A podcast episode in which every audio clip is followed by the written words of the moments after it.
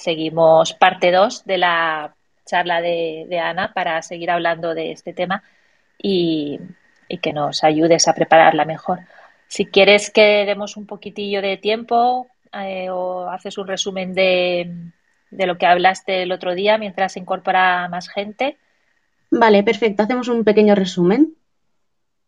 Porque además, eh, tanto la sinopsis eh, comercial como la argumental de la que hablamos el otro día están las dos incluidas en la propuesta editorial.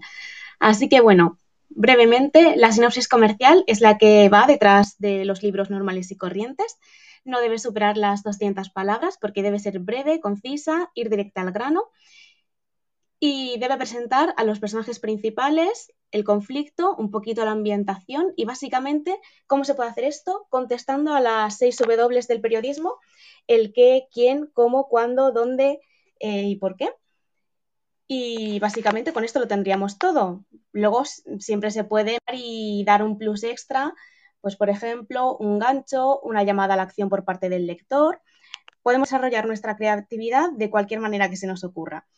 Y luego, por otro lado, la sinopsis argumental es un resumen largo, bueno, un resumen corto, perdón, de la historia con los spoilers y todo.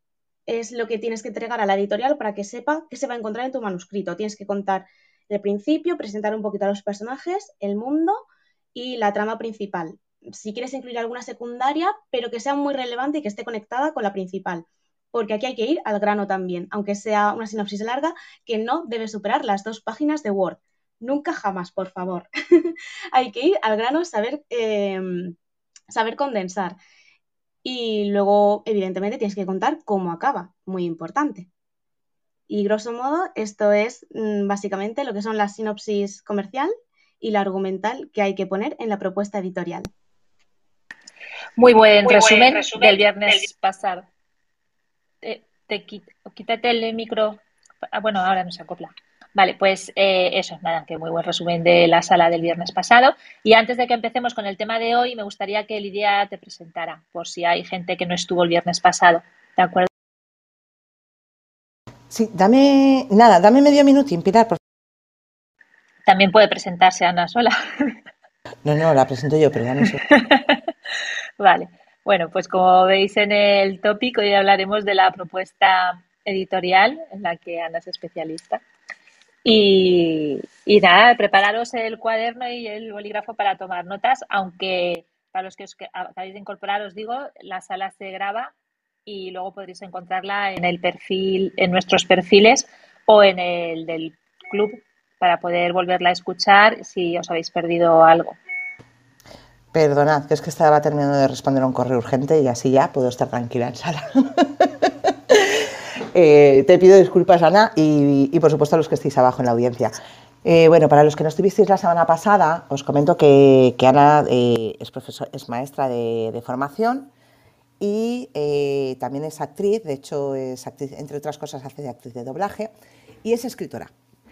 Ha, escrito bastante, ha escribe desde los 17 años, o 16, Ana, era, cuando publicaste el primer libro. El primero lo escribí con 16 y lo publiqué Publicaste con, 17, ¿verdad? Es que me suena que habías dicho que, lo habías publicado con 17, por eso. Tenía yo aquí el dato ahora con 16 y yo, uy, me he descolocado. Eh, escribió su primera novela, de hecho la, publicó en, formato digital solamente. Y luego con el tiempo fue escribiendo también eh, antologías de poemas y relatos y en 2020 eh, publicó El legado del bardo, que es una novela de fantasía juvenil, con la editorial Titanium y actualmente está haciendo un Berkami, eh, que no me acuerdo ahora mismo del título del libro porque justamente no, no lo tengo, y eso, y eso que yo estoy en el Berkami, o sea, manda narices, ¿sabes? el arcoíris sobre París, sí. ahora, es que me faltaba la palabra arcoíris y yo, París, París, París, me faltaba la primera parte. Eh, y nada, poquito a poquito Ana se va abriendo camino, pero es que Ana además eh, ha estado trabajando bastante tiempo con, con editoriales como lectora editorial, y tiene servicios de creación de sinopsis y de, y de, y de cómo presentar propuestas editoriales. Ella, ella las hace normalmente con sus clientes. ¿Por qué? Pues porque hace unos meses estábamos hablando y ella decía, a mí me encanta hacer sinopsis. Y un montón de gente le dijimos, chica, es lo que más odiamos todo. Por favor, haz tú el trabajo.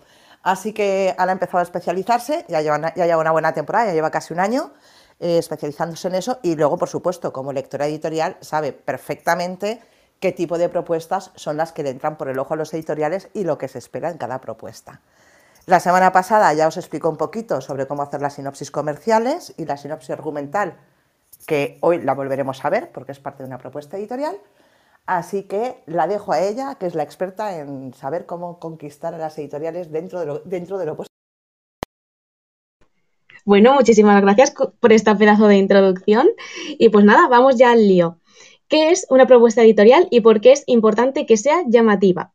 Una propuesta editorial es el documento en el que presentas tu obra, tal como lo harías si presentaras a un nuevo amigo a tu chupipandi, pues igual.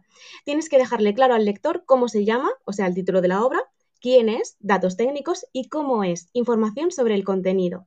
Y tal como nos pasa cuando nos presentan a una persona, la primera impresión condicionará la imagen mental que tendremos de la obra, al menos al principio. Así que hay que esmerarse muy mucho con la propuesta editorial. Y vamos con las partes que debe incluir. Por un lado, la ficha técnica. Aquí debes indicar el nombre de la obra, el tuyo, el real y con el que firmarás el libro. Y la sinopsis comercial, ya hemos dicho, muy breve, lo más atractiva posible, que cuente lo básico y ya está. Eh, a continuación, eh, a qué género y o subgénero pertenece, por ejemplo, fantasía oscura. La tema, por ejemplo, podría ser fantasía oscura de piratas. Y el público objetivo, pues si es infantil, juvenil, young adult, new adult, adulto. Y a continuación, el número de páginas y o palabras. Ante la duda, siempre palabras porque es una medida mucho más exacta. Eh, a continuación, si es autoconclusivo o si es saga. Esto es muy importante porque además si es saga debes especificar de cuántos tomos se compone y si ya están terminados. Sobre todo si vas a apostar por una editorial pequeña o mediana, procura que no sean más de tres tomos, o sea, una trilogía, y que al menos el último ya esté en proceso de escritura avanzada. ¿Por qué? Porque en caso de que te publiquen, eh, no queremos retrasos que descuadren todo el calendario de la editorial, ¿vale? Es sobre todo un tema de respeto, básicamente. Después podemos hablar de la estructura. Es decir, si el libro está dividido en varias partes, en cuántos capítulos, si tiene prólogo o epílogo, y el tipo de narrador y el tiempo verbal en el que está escrita la obra. Esto es más opcional, pero a mí personalmente, como lectora editorial, me gusta mucho que lo avisen con antelación para ir poniéndome ya en contexto, que a fin de cuentas es de lo que se trata la propuesta editorial. Y además hay que indicar si se ha publicado con anterioridad en Amazon, Wattpad porque hay muchas editoriales que ya en sus bases te dicen si aceptan manuscritos que sean inéditos o que no, ¿vale? O sea que esto hay que mirarlo bien porque si una editorial no acepta manuscritos que no sean inéditos, ni nos molestemos. Hay que hacer un trabajo previo de investigación, que eso ya lo hablamos también la semana pasada. A continuación, podemos ir ya más a, a contenido extra, como podrían ser los temas y valores que defiende o transmite. Esto es lo que va a diferenciar tu novela de fantasía, por ejemplo, del resto de novelas de fantasía que se han publicado. Así que también es importante que sepamos qué rasgos eh, diferenciadores tiene nuestra historia, cuál es su marca personal, qué tiene que aportar al lector. Y a continuación, y así, vamos con la sinopsis argumental. Como ya he dicho, no debe superar las mil palabras, dos páginas de Word más o menos, y hay que contar toda la trama principal, eh, inicio, el nudo y el desenlace todo con spoilers, los spoilers más importantes, los personajes más importantes. No hace falta nombrarlos a todos, ¿vale? Solo protagonistas, aliados, el antagonista y, sus esbirros, por así decirlo. Y ya está. Tampoco nos flipemos mucho, que solo hay mil palabras. Hay que condensar bastante. Y por supuesto, ser muy claro. Por favor, no mezclemos ideas, hay que hacerlo todo por orden cronológico, si es posible, que será mucho más simple para el lector profesional que no te ha leído, no tiene ni idea de qué va tu obra, más allá de la sinopsis comercial. Y luego ya, por último, una breve biografía tuya. Esto ya lo extenderás más adelante en la carta de presentación, pero también es, importante que, lo dejes aquí unas pequeñas miguitas y que pongas los datos de contacto, al menos el número de teléfono y el email. Y luego, un par de consejillos extras si quieres ganar más puntos, y es que a los lectores profesionales, por mucho que nos guste leer, sigue siendo un proceso muy mecánico y monótono. Además, se realiza leyendo página tras página delante de una pantalla donde nuestra vista sufre bastante. Por eso agradecemos cualquier atisbo de color con estructuras originales en la propuesta editorial. ¿Qué quiero decir con esto? Que aunque el contenido es el que es, puedes desarrollar todo tu potencial creativo con el continente. Añadir imágenes. Si tienes un mapa de tu mundo, añádelo. Si tienes ilustraciones o aesthetics, que son este conjunto de imágenes que recogen la esencia de algo, pues también lo añades. Pero todavía hay más información llamativa que puedes aportar. Por ejemplo, book trailer. Si la novela tiene banda sonora, por ejemplo, Un arcoíris sobre París eh, tiene bastante banda sonora de los años 80 y 90, porque se ambienta en esa época. Entonces, pues es un rasgo característico que la hace especial, pues lo pones también si quieres, si tienes una anécdota o algo de cómo surgió la idea, pues también puedes eh, poner cómo, surgió o, qué te inspiró a escribirla. Puedes añadir citas, breves opiniones de las lectoras beta, que sean positivas, por supuesto. El objetivo es vender tu obra. ¿Por qué quieres publicar con ellos concretamente? Como comentábamos la semana pasada, ante dos manuscritos iguales, elegirán con el que tengan más feeling o conexión con el autor, así que nunca está de más. Eso sí, el tiempo de los lectores profesionales y de los editores es muy limitado. Procura hacerlo de manera concisa, con sentido y con gusto. Es decir, añade solo cosas que aporten valor, que sean curiosas y que sumen. Y nada de irnos por las ramas, porque todo tiene que ser directo, estar ordenado y limpio. Pero como ya digo, no solo puedes innovar con el contenido, también con el formato. ¿Te has planteado hacer la propuesta editorial con Canva en lugar de con un procesador de textos? Piénsalo, el lector editorial, en cuanto termine con la propuesta, si encaja a grosso modo en lo que están buscando para publicar próximamente, leerá el documento de la novela, ese que tiene más de 200 páginas, todas con el tamaño de letra estándar, un montón de palabras, ninguna imagen. Así que si de aperitivo le das otro documento más breve, pero cortado por el mismo patrón, puede resultar demasiada monotonía.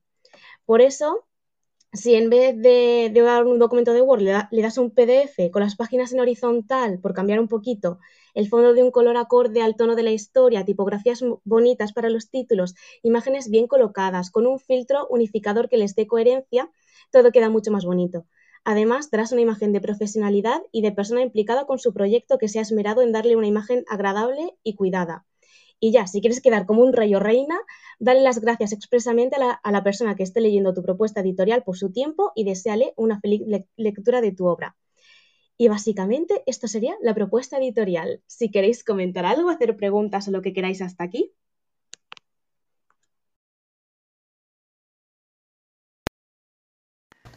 Creo que lo has dejado clarísimo porque no...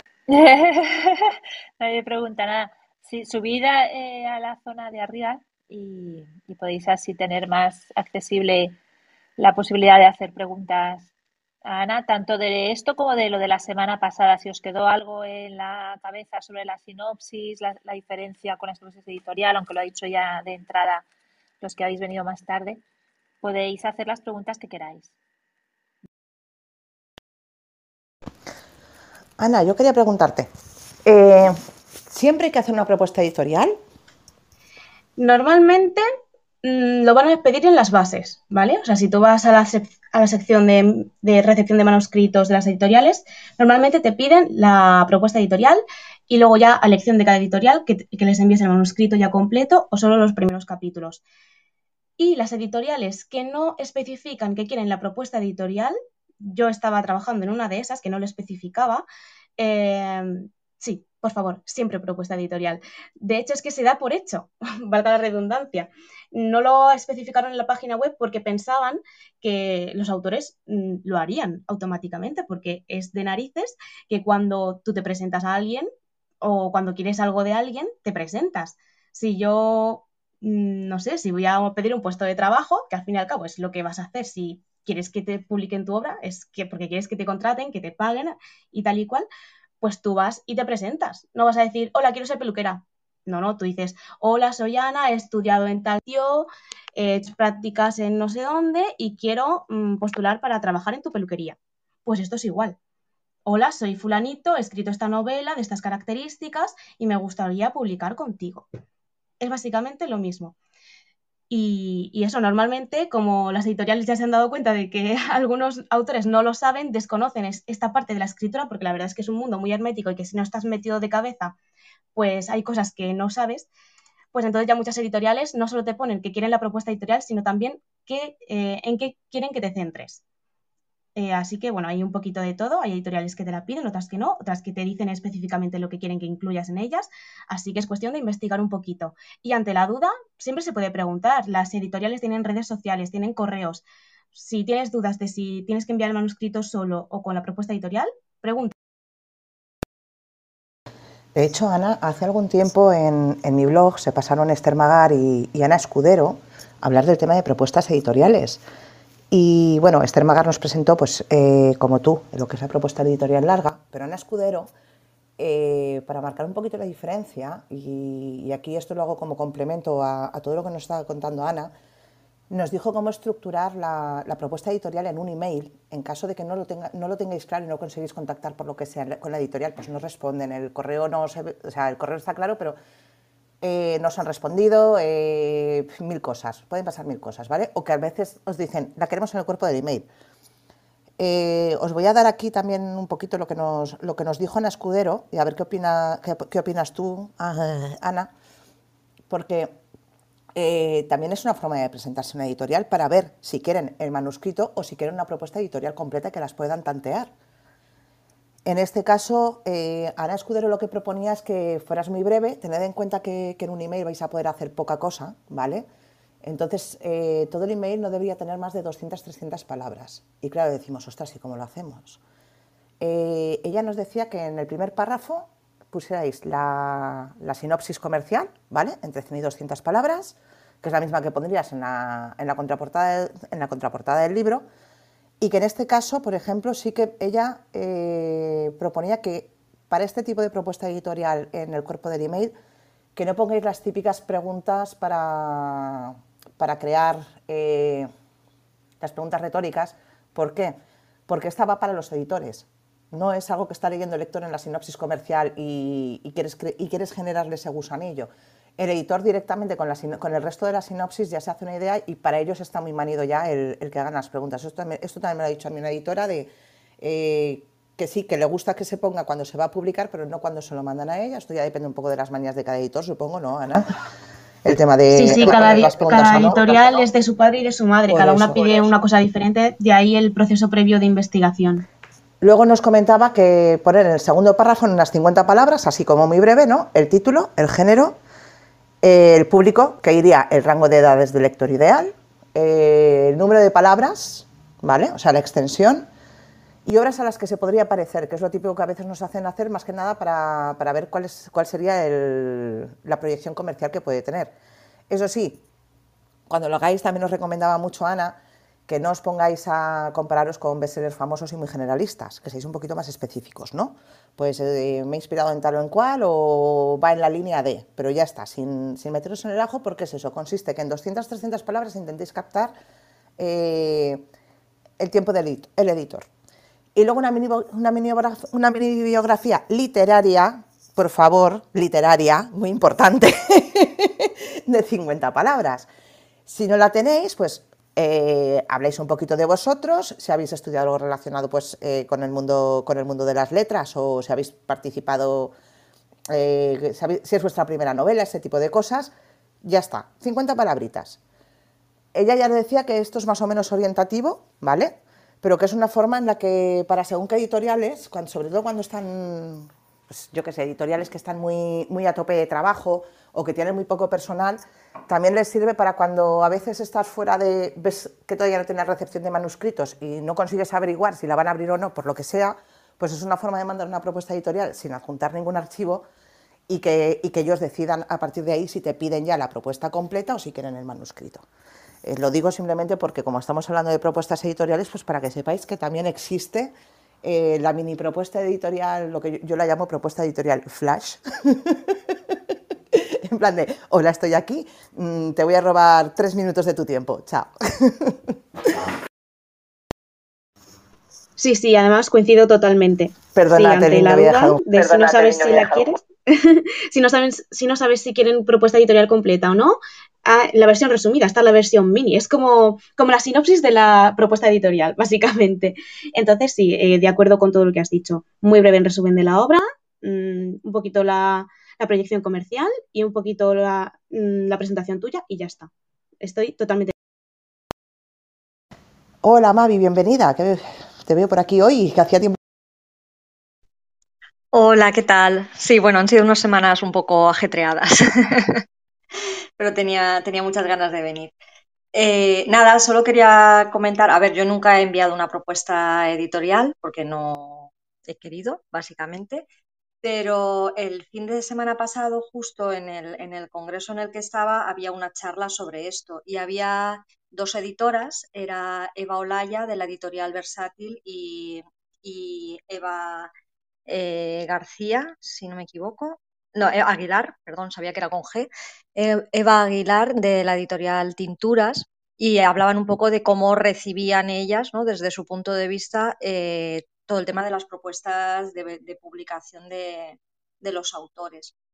Y ambas estaban de acuerdo en que valoraban muchísimo la brevedad en el primer email, que son además dos editoriales muy pequeñitas y aún así reciben eh, muchísimos correos, con lo cual si te vas ya a editoriales tipo Planeta, pues debe ser eh, abrumador. Entonces, decían que eh, para empezar, lo primero, primero que valoraban era aquellas personas que se habían tomado la molestia de, mirar su página web y ver cómo pedían ellos que les mandaran las cosas y que fuera una propuesta editorial personalizada, es decir, que les dijeran por qué querían publicar con ellos, no, no en plan soy un autor, estoy deseando publicar con quien sea y mando mi novela de fantasía a una editorial de romántica o viceversa sino que hubieran por lo menos entrado en, la página web y visto qué es lo que, lo que esa editorial pedía, porque hay editoriales, pues eso, porque les preguntaban mucho, pero mandamos el primer capítulo solo o toda la obra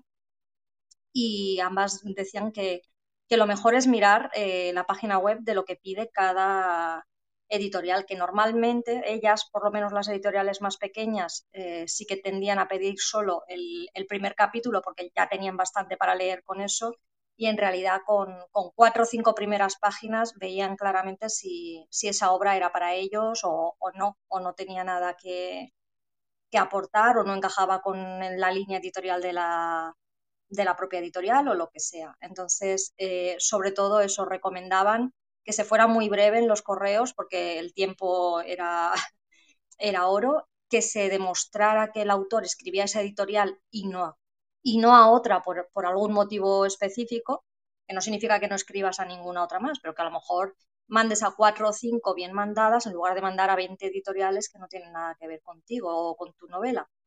Y, y eso, que, les, que ponían mucho en valor eh, que estuviera personalizado y que, y que te hubieras tomado la molestia de, leer cómo lo pedían ellos.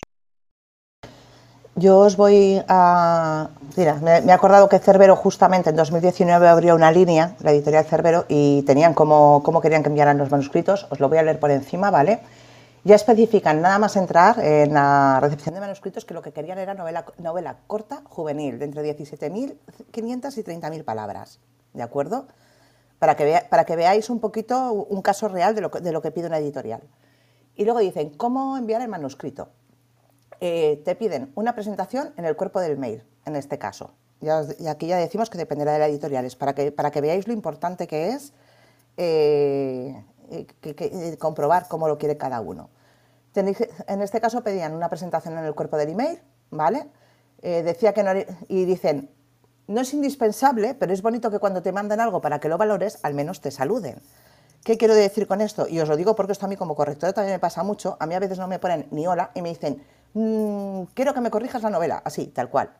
¿Vale? Ni se os ocurra hacer esto con una editorial porque eso es suficiente para decir, pues si tú quieres que te publique, ya me lo estás poniendo así, chico, yo paso de ti, ¿sabes? si tú no te tomas el tiempo de decir, hola, soy tal, eh, ¿por qué me tengo que molestar yo en leer nada tuyo? Luego dicen que en el cuerpo, ellos por ejemplo lo pedían en el cuerpo del email todo, ¿vale? Los datos generales. En el cuerpo del email algo escueto para que sepamos que vamos a leer. Los datos son título, género y número de palabras. Luego pedían una propuesta editorial en archivo adjunto. Y aquí ponen eso de hay que vender la obra pero sin pasarse. La propuesta debía contener al principio los mismos datos, ¿vale? Título, género, número de palabras, añadir la sinopsis breve, la del contraportada del libro sin spoilers, los datos del autor, nombre, apellidos y una mini bio en caso de, en caso de que tuvieras obras publicadas y otros datos de interés como por ejemplo, y esto es súper importante que lo tengáis en cuenta, si la obra ya ha sido publicada, ¿vale? Si creéis que necesita una corrección a fondo si o alguna cosita por el estilo. Y en su caso, ellos sí que piden el manuscrito completo. Eh, como os han dicho ya, como ha comentado Mavi y como ya os ha dicho Ana, no todas quieren el manuscrito completo, así que tendréis que averiguarlo muy bien. Y además te dan hasta el formato, lo quieren en formato Word. ¿Por qué? Porque es una editorial muy chiquitina y cuando lo mandamos en PDF, luego resulta que tenemos que volver a enviarlo para que se pueda editar ese texto. Porque no trabajamos sobre PDFs, trabajar sobre PDF, se pueden hacer correcciones, de hecho yo ahora estoy haciendo una corrección de maquetación sobre PDF, pero es un infierno, os aviso ya y para hacer una corrección de estilo o de eh, ortotipográfica es misión imposible, o sea, la pérdida de tiempo es alucinante en comparación a hacerlo en Word. Y desde luego, no, nunca, jamás a nadie le enviéis nada en un PNG o en formato imagen, por favor, súper importante. La propuesta editorial en sí misma la podéis hacer con PNGs, no hay problema, pero si tenéis que añadir un capítulo de lo que sea, no se os ocurra añadirlo en una imagen porque una, imagen no es editable. Y creo que esto es súper importante, eh, Ana, porque seguramente tú te habrás encontrado con el caso de toma un PNG, búscate. Pues mira, con PNG no, pero el PDF sí, el manuscrito en PDF, y además se lo tuve que decir al editor, en plan, por favor, eh, dile que lo mande en documento de Word. Y también hay algo que yo pensaba que la gente ya sabía hacerlo y que si no sabía, pues se esforzaba por investigar. Y es que había gente manuscritos que nos llegaban que no estaban enlazados los comienzos de capítulo con, el índice, o sea, que no tenían el formato título. Entonces, eh, no tenía índice yo por el que navegar de, e ir saltando. Entonces, es muy importante que si pones capítulo 1, luego tenga yo un índice donde poder pinchar y que me vaya al capítulo 1. O sea, por favor, eh, estos hiperenlaces súper importantes. Entonces, claro, en un, un, si no lo hacen en Word, tampoco lo van a hacer en PDF. Así que sí, coincido con todo, porque además yo en Word puedo manejarlo más, puedo cambiar el tipo de letra, puedo hacer un montón de cositas que me faciliten a mí la lectura, cosa que en PDF no. Así que siempre en Word, aunque si la editorial lo pide en PDF, mandadlo en PDF. Haced siempre lo que, lo que, lo que hemos dicho ya. Lo que pida la editorial, esa en concreto porque hemos dicho que además la personalización gana puntos, de verdad. Se nota un montón cuando un autor se ha preocupado y ha investigado y cuando no. Le voy a dar paso a Ángela y ahora, y ahora luego os explicaremos eh, el formato básico que podéis utilizar para cualquier editorial, ¿vale? Eh, Ángela.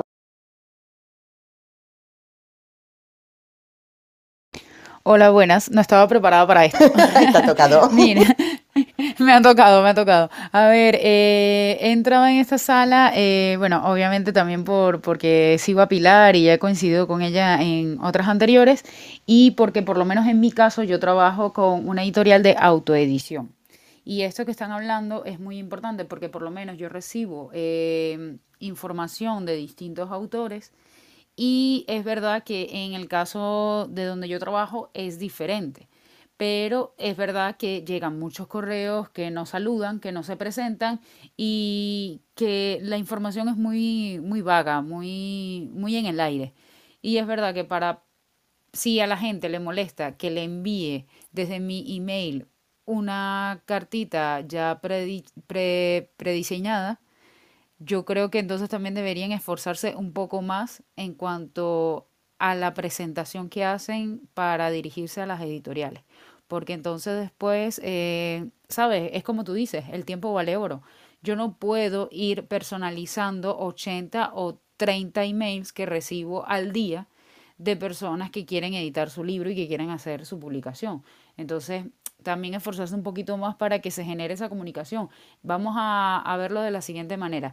Cuando tú envías tu propuesta, tú tienes que saberla presentar. Obviamente en un email corto, pero que sea personalizado para que te respondan de la misma manera, porque si no, entonces la comunicación no fluye. Así que, en principio, eso es lo que... Muchas gracias, Ángela. Eh, mirad, eh, me he ido también a, a, Literap porque el año pasado también abrieron Proyecto Iris, ahora mismo la convocatoria está cerrada, igual que la de Juvenil de Cerbero, pero es otra forma de... Veréis que también el formato es parecido, pero aquí incluso nos dan más datos de cómo presentarles la propuesta, ¿de acuerdo? Ellos dicen que se tiene que presentar por correo electrónico y que el correo electrónico tenía que llevar dos archivos. La novela con, el título del libro y la otra la propuesta editorial, con el título del libro y de apellido propuesta editorial. ¿Qué tenía que contener la propuesta en este caso? Pues la sinopsis de la historia sin spoilers, ¿vale? Que es lo que llamamos la sinopsis comercial, un resumen total de la trama, que es la... No te oímos. Mira, le entra una llamada. Que es la, es la, es eh, es la sinopsis argumental, ¿de acuerdo? La sinopsis argumental además te ponían hasta el número de palabras máximo, que en este caso eran 400. Pedían también los datos de la novela, título, género, subgénero si lo había, extensión de palabras, obras similares y público objetivo. Como veis, en Cerbero pedían exactamente lo mismo. Y en el tercer párrafo pedían el currículum literario. Eh, ya decía, aquí sí que dejan claro el de solo tiene como objetivo conocer más a la persona, pero en ningún momento es un elemento decisivo, ¿vale? Tenedlo en cuenta. No os dé miedo si no tenéis nada publicado, si no habéis ganado premios, que eso no suele influir. Eso es sencillamente para que se hagan una idea de quiénes sois. En el caso de la propuesta editorial, sí que, sí que lo especifica, dice, puede ser un PDF con imágenes, un doc con solo texto, lo que tú prefieras, pero cuidadín, sí que pone que luego el manuscrito debe ser un punto doc o punto docs. ¿Por qué digo esto? Es que me he venido aquí porque me sonaba que ellos lo pedían específicamente. Os voy a explicar por qué. Mucha gente trabajáis en OpenOffice. El problema del OpenOffice es que no es compatible con Word y, su, apartado para corrección no funciona exactamente igual, tiene muchas menos funciones. Y el problema está en que eh, incompatibilidad de formatos. Si lo mandáis en, en un ODT o cualquier cosa similar, en el momento en el que yo introduzco cualquier cambio y guardo, me acepta todos los cambios automáticamente. Y cuando os lo voy a enviar a vosotros, vosotros no veis ninguno de los cambios que yo he hecho. ¿De acuerdo? Entonces es importantísimo .doc o .docs. No solo para las editoriales, también para las correcciones. Esto que, esto que valga para todo. Y además especifican, y esto es un formato eh, que es el que suele pedir todas las editoriales, ¿vale? Que la letra sea Times New Roman 12 puntos, interlineado uno y medio y los márgenes los que vienen por estándar en Word. Y por supuesto, la sangría de primera línea nunca, nunca, nunca se hace con el tabulador. ¿De acuerdo? Hay formas de hacerlo desde Word. Sencillamente tenéis que poner cómo aplicar formatos en Word. Pues os vais a párrafo y en párrafo podéis poner sangría de primera línea, tanto, y le deis el formato que necesitéis. Es muy ¿Por qué os lo digo? Porque son cosas que parecen muy obvias, pero no lo son. Igual que me, han mandado archivos en PNG para que los corrigiera, que tú, a ver cómo corrijo una imagen, bajo, eh, pasa también con los, con los, documentos. Muchas veces los enviáis con interlineado sencillo. Eh, problema, nos toca eh, moverlo todo precisamente porque no es legible con interlineado sencillo, se apelotona todo y para, para, leer en pantalla es horrible. Así que normalmente siempre es espaciado uno y medio o espaciado doble que es con lo que se suele trabajar. ¿Por qué Times New Roman? Pues porque dependiendo de, ordenadores, formatos y demás, a veces utilizáis letras que no están en todas las versiones de Word o que no están en todos los tipos de procesadores de texto. ¿De acuerdo? Acordaros que hay gente que trabaja con Pages. La Times New Roman viene por defecto en todas partes, pero a lo mejor elegís una, yo qué sé, inventáis la que queráis, ¿vale?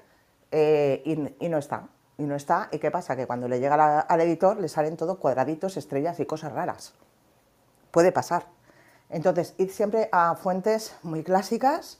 Yo os digo, la habitual para pantalla suele ser Times New Roman, pero también podéis utilizar, por ejemplo, una Garamond o, ¿cuál era la otra, Ana? Que también hay otra fuente que se suele utilizar. ¿eh? ¿Calibri? Calibri o Calibri, son las tres más utilizadas y son tres fuentes que para leer en pantalla son cómodas, que no dan ningún y que no dan absolutamente ningún problema en ninguno de, en ninguno de los soportes, formatos o, sistemas operativos. Hay otra que se usa muy poquito, que a mí me gusta mucho porque es muy clara, que es la Montserrat, que es la que yo suelo usar, pero esta la utilizo yo personalmente, ¿de acuerdo?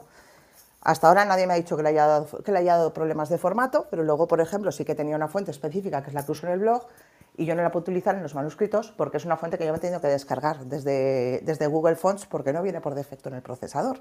Entonces, este tipo de cosas parecen una chorrada, pero debéis tenerlo en cuenta, porque, eso son, porque si la editorial tiene que empezar a editar vuestro texto para poder leerlo, olvidaros que no lo Efectivamente, y lo mismo con los títulos de, los capítulos, que a veces queremos ponerlos bonitos y tal, pero esa fuente no está en todos los procesadores de texto, como has dicho, y hay que tenerlo en cuenta. Y bueno, si queréis, pasamos ahora ya a la carta de presentación o currículum literario. Perfecto, adelante, Ana.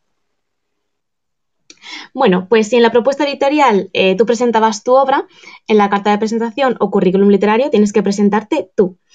Eh, a veces te la pedirán junto con la propuesta editorial, en plan en un solo documento, a veces por separado.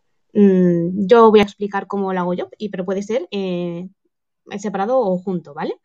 De hecho, yo para una editorial lo, lo, tenía separado, pero otra lo pedía junto y simplemente pues copié y pegué y ya está, y ningún drama. y bueno, ¿por qué son, las, son importantes las cartas de presentación? Porque con él el lector profesional y el editor podrán conocer a la persona que hay detrás, la persona con la que tendrán que mantener relación de, de llegar a firmar con ella. Y tendrán que, pues, que verse las, en las presentaciones de los libros, etc. etc. Así que es importante que también prestemos mucha atención. En cuanto al formato, eh, lo mismo que hemos dicho antes. Si puedes hacerlo lo más llamativo posible y lo más fácil de leer, genial. Un PDF con Canva está divino. Además, eh, es súper guay esta eh, herramienta porque hay muchísimas funciones gratuitas, te da de sobra, es muy intuitiva, tiene plantillas con las que es muy fácil editar, o sea que yo siempre la recomiendo y si te falta inspiración, te vas a Pinterest y ahí tienes un montón de ideas más. Pero bueno, vamos a lo importante, al contenido. Los datos personales. La foto no es imprescindible, ¿vale? Pero siempre se agradece poner cara a la gente a la que vas a dedicar varias horas de tu vida, sobre todo para no tener la sensación de estar leyendo una historia escrita por una inteligencia artificial. Y es que conocerte a ti humaniza tu manuscrito. A continuación, nombre completo y o seudónimo. Si tienes alguna anécdota de por qué has elegido ese nombre para que te represente en el mundo literario, pues también puedes ponerla muy brevemente, ¿vale? Yo, por ejemplo, tengo Utopía porque en la película Por siempre jamás, el retelling de la Cenicienta protagonizado por Dewar, eh, ese libro es el libro de Thomas Moro, el último que le regala su padre. Así que, pues bueno, si queréis ponerlo, yo nunca lo he puesto, pero me acabo de acordar, así que lo cuento. Luego, los datos de contacto, muy importante al menos el número de teléfono y el correo electrónico, como hemos dicho al final de la propuesta editorial. A continuación, la formación. Como ha dicho Lidia, mm, si puede ser la literaria, mejor.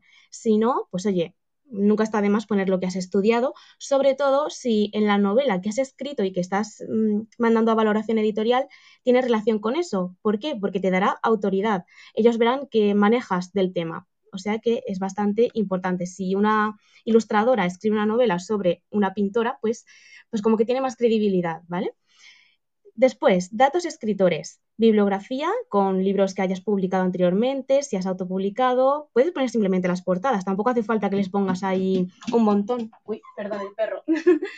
y, y por último, pues eso, la trayectoria que tú tengas literaria, si has ganado algún premio, pero muy breve, de verdad. Si has ganado ocho premios, pon el último, el más reciente. Por favor, no me pongáis que ganasteis eh, un concurso de relatos en el colegio, ¿vale? Eso no, no sirve. Un momento, le reño al perro. Cosas del directo, ya sabéis cómo es esto. Si tenéis mascotas o niños, nunca sabe lo que, uno nunca sabe lo que va a pasar. Ya he vuelto. Después, presencia en Internet. Esto en los tiempos que corren es muy importante. Si tienes una página web y redes sociales de autora, añádelos.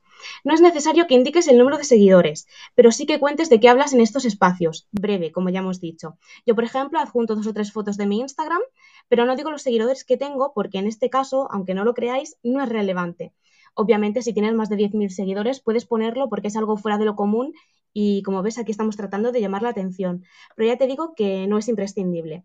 Eso sí, si solo tienes perfiles personales de Facebook o Instagram donde únicamente subes fotos de tus viajes, comida y tu gato, tampoco es necesario que lo indiques. Em, creo que no hace falta que explique por qué. Y como ya dijimos la semana pasada, este apartado es muy importante porque sobre todo las pequeñas y medianas editoriales quieren evitar firmar con escritores polémicos o problemáticos en las redes sociales. Así que procura que los valores que transmites en las redes sociales coincidan con los valores de las editoriales de las que quieres publicar. Y mm, estamos terminando ya casi. Datos lectores. Referentes literarios. No hace falta que cuentes que empezaste a leer con Laura Gallego, que luego pasaste a Brandon Sanderson, que tal y que cual. No hace falta, simplemente con que pongas las imágenes, las fotos de tus autores favoritos con el nombre y a lo mejor pues las portadas de las obras que más te han marcado o que te han influido en el estilo o lo que sea, pues las pones y si quieres comentar alguna anécdota o algo, pero muy brevemente, de una línea y luego, por último, hobbies y otros datos, de interés. Esto ya es muy opcional, también depende de la editorial. Hay, algunas que no quieren conocerte tan a fondo, pero hay otras que sí, que lo especifican. En este apartado, mm, al igual que con la foto, te humaniza. te hace más real a ojos del lector editorial, que en la mayoría de los casos ni te conoce ni ha oído hablar de ti. Así que es una manera que tienes de conseguir que empatice contigo y le caigas bien. Pero ojo, aunque piense que eres majo o maja, esto no te va a dar puntos extra a la hora de valorar tu manuscrito, pero lo cogerá con una actitud mucho más receptiva, que algo es algo. Pero tú no solo quieres parecerle simpático, así que atento a continuación porque eh, con esto eh, enamorarás al lector editorial, y es el humor. No hay mejor manera de romper el hielo y además a todos nos encanta pasar un buen rato mientras trabajamos. Esto no quiere decir que finjas estar en nómina en el club de la comedia o que sueltes toda la retaíla de, de, chistes de Jaimito, pero sí que se agradece cierta chispa o chascarrillos que hagan sonreír al lector. En mi caso, cuando hablo de mis referentes literarios, sobre Neil Gaiman, comento que le doy las gracias por haberme hecho más llevaderos los años que estuve con depresión y que le doy las gracias también por no haberme denunciado por acoso. Y pongo la imagen suya que tengo colgada en la pared de mi escritorio. A continuación, la marca personal. Esto es más un tema de marketing, pero si ven que dominas esta parte de la escritura, porque sí, el marketing forma parte de este trabajo, nos guste o no, eh, pues esa buena impresión que te llevas. Además, si la imagen que proyectas está acorde con tu obra y con su línea editorial, le será mucho más fácil sumergirse dentro de la historia y, esto porque habrá captado parte de, su esencia con solo leer tu currículum literario, lo cual está muy guay. ¿Y cómo se hace esto? Pues, por ejemplo, la imagen que yo proyecto en redes sociales es la de una escritora y lectora dulce, apasionada, creativa y melómana. Esto es lo que debe reflejar mi biografía y mi currículum literario, tanto en la forma como el contenido. Y por último, el agradecimiento, lo que hemos dicho antes, que se note que has buscado a esa editorial en concreto porque te gusta algo en especial de ellos. Así que nada, dale eh, el agradecimiento por dedicarte su tiempo y por la magnífica labor que llevan a cabo con los libros, que te encantan sus ediciones, mm, lo que se te ocurra, pero ya digo, de forma muy breve. ¿Y cómo le enviamos esto a las editoriales? Lo que hablábamos antes del email. ¿Qué ponemos en el mail? Porque vale, los documentos ya los tenemos hechos, pero ¿cómo nos tenemos que presentar en el mail? No podemos dejarlo vacío y con los documentos y ya está. Así que como habrás hecho ya tu, tu, recopilación de datos sobre las editoriales que te interesan, en las que encaja tu manuscrito y que tienen la recepción abierta, tendrás también su correo electrónico o el formulario localizado. Así que adjuntas los documentos que te han pedido, ni más ni menos, eh, y te presentas brevemente tanto a ti como a tu obra. Pon Hola, Editorial X, soy Ana Calatayud y me gustaría enviar mi última novela a, a valoración editorial vuestra. Se trata, mm, bueno, y aquí puedes explicar brevemente por qué te interesa su editorial. Y luego se trata de una novela de tal género, para tal público objetivo y la premisa en una línea. Y a continuación adjunto los documentos solicitados. Muchas gracias por vuestro tiempo y os deseo una feliz lectura. Un saludo es muy importante que se pueda leer en un solo golpe de vista. Importante. Si puede ser con el móvil, o sea, el, hueco es muy estrecho, mejor que mejor. Y si quieres ganar puntos extras, sobre todo si es alguna editorial de juvenil, pues sí que puedes poner algún GIF o algo divertido. Por ejemplo, eh, si tu novela es de fantasía juvenil, puedes terminar con un espero que os guste tanto mi novela como a Ron Weasley comer a dos carrillos y pones el GIF de Ron en el festín de Halloween de la piedra filosofal comiendo alitas de pollo con las dos manos y ya está, ¿vale? Has llamado la atención porque luego, aunque no cojan tu manuscrito, luego se acordarán de ti porque, porque dirán, ah, mira, sí, este el de, el de la imagen de Ron Weasley. Y así, pues, quieras que no, vas creando conexión con la editorial. Y aunque no te cojan en este manuscrito, pues ya te van conociendo, ya les va sonando tu nombre y puede que en un futuro, pues mira, ese, esa gracia, esa simpatía, pues te beneficie en alguna otra obra futura. Y grosso modo, mm, básicamente, esto es todo como, de cómo hay que presentar las editoriales. Como ya he dicho, lo que yo he comentado es todo al completo, una, propuesta editorial y, y currículum literario estándar muy amplio. Pero como ya decimos, todo siempre bien organizadito, concreto, al grano, cosas curiosas que sumen y nada de irse por las ramas ni de humos subidos, porque como ya hemos dicho, sí que es importante decir eh, la proyección comercial que tiene, pero no te vas a comparar con George R.R. R. Martin, ¿vale? Por muy maravillosa que sea tu novela de fantasía épica. No te compares con eso o puedes decir que el world building es eso como, pero nunca que eres el próximo tal o que tu libro va a ser el próximo tal. Simplemente que va en la línea de tal libro o tal autor por esto y por esto. Y básicamente con esto los seriales ya se, ya se hacen una idea y ya saben si les interesas o no. ¿Alguna pregunta? Bueno, yo creo que has dicho absolutamente todo. A ver, si alguien tiene alguna duda, ya sabéis, subir y la hacéis. Yo creo que así resumiendo, mm, no sé qué opinas tú, conviene tener como unos documentos tipo el mínimo o, más. Pero es que es súper importante, como has dicho, investigar antes a cada editorial. Yo estuve también en una charla con Alberto Marcos de, Random House y, y él, por ejemplo, decía, siempre se dice que se mande un capítulo, otro de en medio y tal. Dice, yo lo quiero entero. Y si no me lo mandas entero, es que no te has tomado la molestia de preguntar. Y si entras en una web y tienes dudas sobre cómo lo quieren, manda un email, ve presentándote, pregunta qué es lo que ellos solicitan y a lo mejor te dan un enlace o te dicen lo que quieren y ya has hecho el primer contacto. Siempre personalizar mucho, es como cuando buscas trabajo y no mandas a todas las empresas el mismo currículum y la misma, el mismo mail.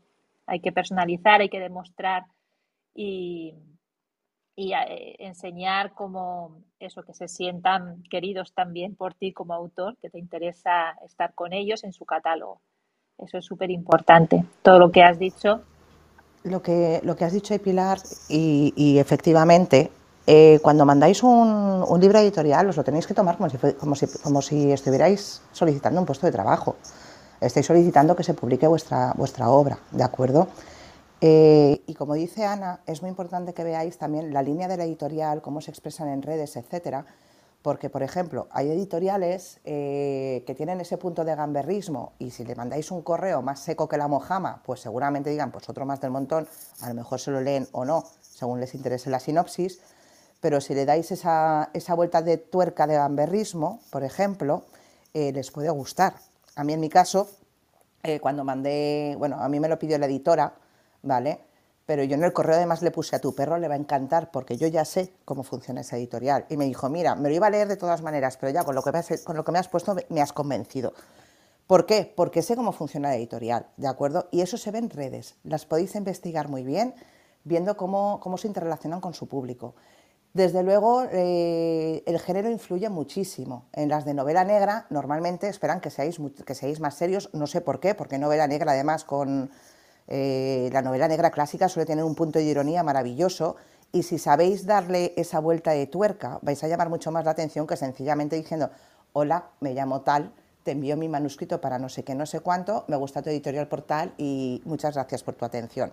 Pues sí, seguramente si lo mandáis a Planeta tengáis que hacerlo, pero con las editoriales pequeñas, que suelen ir muy pilladísimas de tiempo, porque ya sabéis que Planeta y demás eh, solamente van a leer el manuscrito cuando tienen la recepción abierta y nunca más, esto es política de todas las editoriales, pero a veces cuando estamos, cuando, cuando tienen abierto el, eh, la recepción de manuscritos, es importante que sepáis muy bien cómo se mueven ellos en redes. Si veis que es una editorial fresca, eh, divertida, eh, que, que, hace bromas y chascarrillos con sus lectores y demás, podéis permitiros estos pequeños lujos que os van a diferenciar. Si veis que es una editorial ultra mega seria, eh, pues eso, que casi casi que con una corrección política apabullante, pues no lo hagáis. Ahí vais a tener que decidir un poquito cómo distinguiros en cada momento. Y, es lo que estamos lo que ha dicho Pilar, ¿no? Esto es como un currículum. Tú no presentas el mismo tipo de currículum, ni siquiera el mismo formato de currículum para, por ejemplo, una, un puesto de jefa de administración en una azulejera, como puede ser, no sé, porcelanosa, ¿vale? Para una empresa cerámica internacional tal cual, que para Divertilandia, ¿vale? estoy segura de que no se os ocurra hacer el mismo currículum para los dos sitios. pues esto es un poquito lo mismo, ¿no? Eh, investigad siempre las editoriales, meteros en sus páginas web y mirad cómo solicitan los manuscritos. Eh, echad un vistazo a qué líneas tienen. No enviéis eh, a una romántica, no enviéis novela negra. A juvenil, no le enviéis fantasía épica a menos que sea juvenil, que, nos lo hemos encontrado, de, ah, no, es que como publican fantasía juvenil, pues voy a mandar esto. Pues no, mira, es que la línea que tienen de fantasía precisamente es única y exclusivamente de juvenil, no publican otro tipo de fantasía. ¿Por qué? Les hacéis, porque les hacéis perder el tiempo a ellos, pero lo más importante, lo estáis perdiendo vosotros. Hacer este tipo, adaptar las propuestas editoriales, adaptar los correos, es súper importante para que vosotros tengáis más oportunidades y las tengáis en el menor tiempo posible. Lo mismo que no echáis currículums a diestro y siniestro, sino que filtréis muchas veces por tipo de trabajo o por sueldo portal, con las editoriales tenéis que filtrar también. De esa manera no vais a perder tiempo, al editor no le hacéis perder tiempo tampoco y es mucho más fácil que consigáis.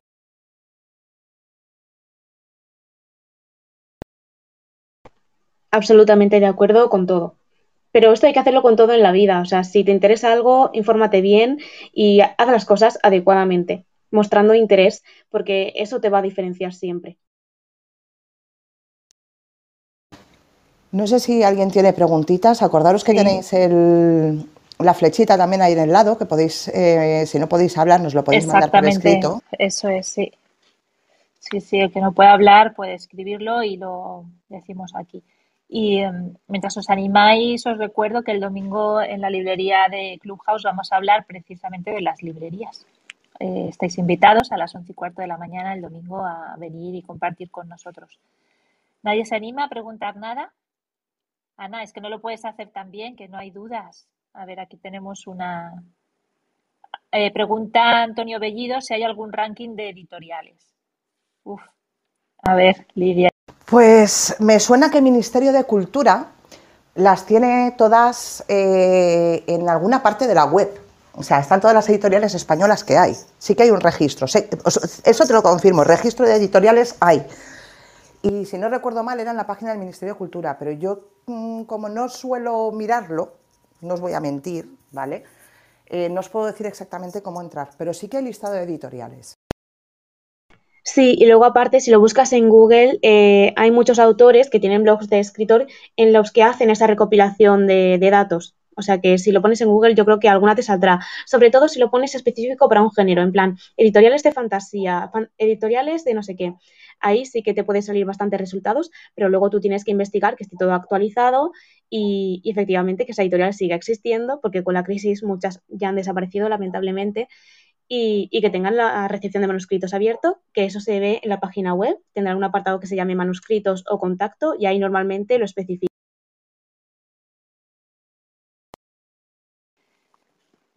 Espero que haya contestado tu pregunta, Antonio. Si tenéis alguna. de, hecho, de hecho, he hecho una búsqueda rápida en Google y en, escritores.org tienen un listado del el directorio de editoriales con los datos de contacto de, las, de las editoriales españolas. Ahí tenéis una serie de eh, tenéis una serie de links, ¿vale? Y además, mira, estoy mirando y lo, lo, tienen además muy, muy bien montadito porque tienen la guía de editores de España, esa es la que yo os decía, ¿vale? Eh, es www.guía-editores.org, luego tienen la Asociación de Editores de Andalucía, la Asociación de Editoriales Universitaria, la Federación de Gremios de, de Gremios de Editores de España, Gremio de Editores de Cataluña, en lengua catalana, de Castilla y León, de Euskadi, la Asociación Gallega de Editores, la Asociación de Editores del País Valenciano, Gremio de Editores de Madrid, la Asociación Nacional de Editores de Libros y Material de Enseñanza. Todo eso lo podéis, podéis acceder a los listados desde eh, escritores.org. Sí, y por último, también para terminar, me gustaría comentar, sin más preguntas, que la propuesta editorial es una inversión de tiempo tremenda, ¿vale? Hay que hacerlo muy bien y para poder aprovechar todo este contenido, eh, si tú incluyes pues eso, tus valores diferenciadores o temas de la obra, luego eso lo puedes usar para publicitar tu libro en las redes. La sinopsis comercial, pues si la tienes que hacer para la propuesta editorial, ya la tienes para más adelante, si en caso de que quisieras autopublicarla o lo que fuera. Entonces, eh, toda esta recopilación de datos que hacéis para la propuesta editorial la podéis aprovechar luego para otras cosas para entrevistas en la radio, por ejemplo, si no sabes cómo resumir tu, obra y tienes el resumen a mano, pues ahí lo tienes.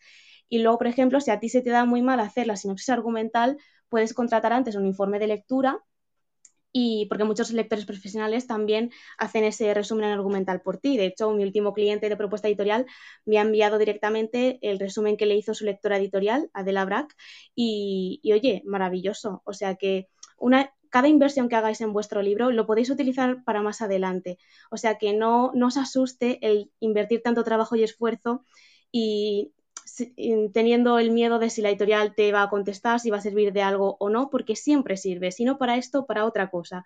Así que no os desaniméis y de verdad dadlo todo porque es muy bonito cuando alguien vuelca toda su pasión en algo, se nota y dará sus frutos tarde o temprano, a lo mejor no de la manera que esperas, pero se Ana, el del viernes pasado, Coromoto, que está aquí abajo, hizo una pregunta por el back channel, pero cosas de Clubhouse yo me enteré, no sé si el lunes o el martes, no, no, vi, no vi la pregunta en directo y la acabo de rescatar porque preguntaba qué inversión eh, estimas para una propuesta editorial. Me imagino porque lo pregunta de esta manera, me imagino que sería que será cuánto puede costar encargar una propuesta editorial para hacer, para que, por ejemplo, si la hicieras tú o la hiciera otra persona como un servicio. Sí, pues la verdad es que yo he visto a pocas personas que ofrezcan este servicio y las que he visto no ponían el precio en su página web, así que solo puedo hablar por mí, que tengo la propuesta editorial actualmente eh, por 80 euros, puedo personalizarla, eh, si no tienes imágenes de, la historia tipo aesthetic y tal, yo busco las imágenes libres de derechos y, luego aparte la carta de presentación o currículum literario lo tengo a 35 y si se me pide las dos cosas juntas eh, sale como 5 euros más barato, creo que era, que saldría a 110 euros las dos cosas. Y otras profesionales, la verdad es que no te puedo decir eh, cuánto rondan los precios. De hecho, yo lo tuve muy crudo para, para saber qué precios ponía yo. Así que, bueno, de momento ya te digo, las, las, clientas que han trabajado conmigo están muy contentas. No sé si se barajan otros precios en el mercado. Y luego, por otro lado, también hay, por ejemplo, si esto es muy caro, yo, por ejemplo, hago consultorías en las que tu propuesta editorial y tu currículum literario y te doy consejos para que lo mejores, que a lo mejor, pues, dependiendo de las características de cada escritor, de si, si le falta tiempo, sí que debería delegarlo pero si tiene tiempo y lo que le falta son conocimientos, pues igual con la consultoría le bastaría, que la consultoría la tengo la hora a 30 euros, si no me equivoco. Así que eso es cuestión de ir buscando. Y como es un servicio, como ya digo, muy, muy nuevo, pues tampoco te puedo decir muy bien qué otras personas lo ofrecen. Lo tengo apuntado en el ordenador, pero ahora mismo no, no lo tengo a mano. Y luego también hay plantillas. Yo, por ejemplo, dentro de unos meses sacaré una plantilla en Canva mm, y la, la plantilla estará mucho más económica que la hacerla yo y creo que la pondré también a unos 20, 20 euros o así. Así que pues, pues nada, mm, esto es lo único que puedo decir por ahora. Es que en el tema de, de, personas que se especializan en sinopsis y en, propuestas editoriales, la verdad es que hay poca gente en España, no os voy a mentir. Yo, Ana, creo que es una de las tres que conozco y, sí, hay, se, tienen que guiar un poco más por, las horas que lleva cada propuesta que, por tener precios fijos precisamente por eso, porque las pocas personas que lo hacen hay una especie de secretismo y misticismo alrededor, es como en el mundo de la corrección, ¿no? que te tienes que ir buscando la vida un poco para, para saber cómo presupuestar en cada momento. Pero, pero vamos, eh, ahí os ha dejado Ana unas pautas, os ha dado opciones también. Eh, el tema de hacer consultorías, a mí, yo soy de las que suele hacer consultorías con, cuando tengo que contratar este tipo de servicios, pero porque me gusta aprender a hacer de todo, no os voy a engañar. Pero también os voy a decir una cosa, en mi caso que eso intento delegarlo siempre porque yo odio hacer las propuestas editoriales y las sinopsis, me parece lo más aburrido del mundo. Menos mal que gente como Ana que las hace por nosotros. Sí, yo también. Y además, em, además, en la propuesta editorial, eh, como la sinopsis está incluida, mm, también hago la sinopsis. En plan, en el precio de la propuesta editorial, en, en esos 80 euros está incluido el hacer la sinopsis. Eh, y luego hay gente que me ha contratado la sinopsis, que las sinopsis las tengo a 50 euros y que luego me ha contratado la propuesta editorial, entonces le he descontado un poquito porque eso ya lo tenía él. Para, para hacerlo tienes que leértelo antes, la novela, ¿no? no, no, por suerte he diseñado unos cuestionarios que me dan toda la información que necesito, si se responden bien, y la verdad es que es una maravilla. O sea, sin leerme una novela, pues puedo, puedo venderla bien y hacer la sinopsis y me parece magia. O sea, es que lo disfruto muchísimo porque además los, autores flipan en plan, ¿cómo has podido hacer esto si no te lo has leído? Y yo como, hmm, la magia de la síntesis y el captarla. De hecho, Pilar, no, de las tres personas, ninguna se lee el manuscrito. Todas trabajan con eso, con, un cuestionario. Sí, se nos acaba de caer. Ah, Ahora, bienvenido. Hola Norma, yo, yo hacer propuestas no, no, hago para otras personas, pero sí que he hecho esa labor de consultoría. Y quería comentar que, que, para nosotras a veces hablamos y parece todo muy obvio, y estoy en un grupo de escritoras que son ciento y pico personas, y ayer preguntaba una que ya tenía escrito el borrador y ahora no sabía qué tenía que hacer. O sea que sí que hay muchísima gente que está escribiendo y no conoce el proceso para llegar hasta editorial o hasta autopublicar. Y, vamos, yo contesté y muchísima gente diciendo, ay, lo leo porque no tengo ni idea. Y yo me, me, llamó muchísimo la atención. Será porque nosotras estamos en el ajo. Y bueno, Norma, ¿qué tal? Buenos días. Hola, buenos días. Eh, una consulta, ¿ustedes también escriben a pedido? Porque tengo una amiga, yo soy librera, pero y bueno, y mi amiga cree que yo sé todo de la editorial y no es así, eh, que ella tiene las nociones, tiene desarrollado, pero no sabe hacerlo porque no es escritora. ¿Ustedes también escriben para terceros? Pues ahí depende. Pues ahí, mira, justamente nosotras creo que ninguna. Eh, y bueno, en mi caso es porque, es porque depende. Yo, por ejemplo, novelas por encargo no he hecho hasta ahora porque eh, yo estoy concentrada en correcciones y con eso y mis novelas ya no, no, me da más la vida. Sé de gente que sí que escribe novelas por encargo, pero luego está la llamada escritora fantasma. Y por ética profesional, si es como escritora fantasma, no lo hacemos, nadie, ninguna de las personas que yo conozco. La escritora fantasma, para que nos entendamos, que es la diferencia con la novela por encargo, la novela por encargo es un, yo te la encargo, te doy todos los parámetros, tú lo escribes, pero la autora sigo siendo yo. O sea, es mi nombre el que va en portada. En el caso de la escritora fantasma es cuando se pone el nombre de otra persona y por ética profesional no lo hace. Lo dejo claro para que, para que se... Yo sí conozco un par de personas. Claro, eso es lo que yo no entendía de lo que ella me pedía, porque me dice, le digo, pero si lo hace otro, entonces la novela es del otro, no, no es algo que hagas vos, como si el que sabe pintar pinta un cuadro y vos le pones y le pones el nombre. ¿Sería eso lo de escritor fantasma? Exactamente. Exactamente. Lo hace mucha eh, gente famosa o gente que no tiene tiempo, pero quiere tener un libro, sobre todo de no ficción. Pero vamos, muchos famosos. Sí, de hecho recuerdo el famoso caso de Ana Rosa Quintana, que, que estuvo incluso en juicios, ¿no?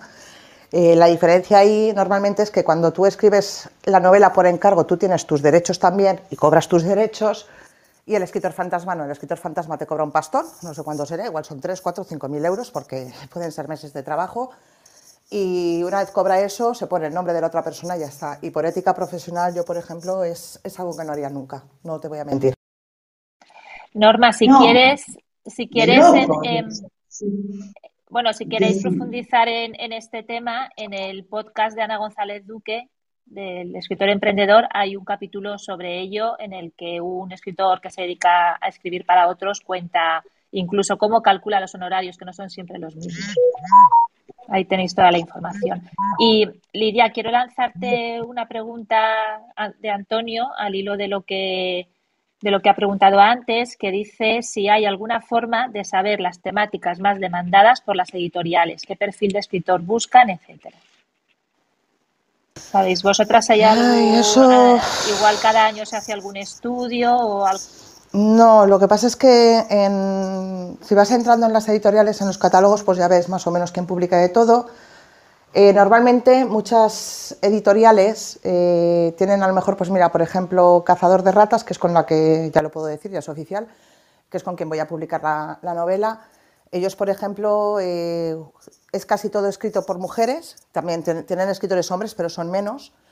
Y los temas que más tratan son literatura de género, o sea, terror, ciencia ficción y fantasía, pero luego también tienen eh, línea de poesía y línea de novela negra, para que os hagáis una idea. O sea, quiero decir que, lo tienen bastante abierto. Es una editorial pequeña, no tocan más palos pues porque no pueden. De hecho, intentaron sacar una de juvenil, pero hay, hay muchas editoriales que ya están especializadas en fantasía juvenil, como por ejemplo Múnich, ¿no? Utopía, que creo que estaba especializada en fantasía juvenil. Eh, Literap también está más especializada. Luego hay editoriales como, como Cerbero, eh, que está más especializado, pues por ejemplo, en terror. Eh, ¿Cuál era la de los que estaban especializados en novela negra? Ahora no lo recuerdo. Ay, se me ha olvidado el nombre de la editorial. Pero es eso, eh, me temo mucho que, lo único que, vas a poder, que puedes hacer ahí es, quitando las grandes, que sabemos que publican todas las líneas y tocan todos los palos, con las pequeñas no te va a quedar otra más que entrar en la página web y ver un poco las líneas editoriales que tiene cada una. Sí, eso y luego también ayuda a ir a las librerías y en el apartado de novedades, pues ahí ver qué es lo que se está llevando ahora. Si quieres ver lo que están publicando eh, en los últimos meses, ahí lo tienes, porque de hecho en las librerías de todas maneras, Ana, hay tres cosas que se llevan siempre y no fallan. que son la histórica, la novela negra y la romántica. Esas tres líneas venden siempre, o sea, os lo digo. También, hay, también, hay mucha, también hay mucha más competencia, todo se ha dicho. Sí, Y luego también va por modas. Hubo una época en la que estaba muy de moda lo de los vampiros, que ahora ha vuelto. Eh, y va cambiando todo. Hace un tiempo pues eran las escuelas de magia. Eh, entonces hay que estar muy pendiente y ya no solo de las librerías y de lo que publican las editoriales, sino también lo que compran los lectores, pues en Bookstagram también se puede ver cuáles son los libros que se están comprando últimamente. Es un poquito meter la cabeza en todo el mundo literario, que abarca un montón de campos, y pues ir, recopilando información de, de todos lados. Pilar, por ejemplo, una de las cosas que nos hace a veces, que a mí me mola mucho, es que se mete en casa del libro y ve cuáles son los libros más vendidos del mes. Y así también te puedes hacer una idea de cuáles son los géneros que más potentes en cada. Sí, exactamente. Bueno, pues si tenéis alguna pregunta más, que ya nos hemos pasado de la hora, así que, pero admitimos más preguntas, por supuesto. Tenemos secuestrada a Ana, le hemos puesto un grillete y no se va hasta que acabemos.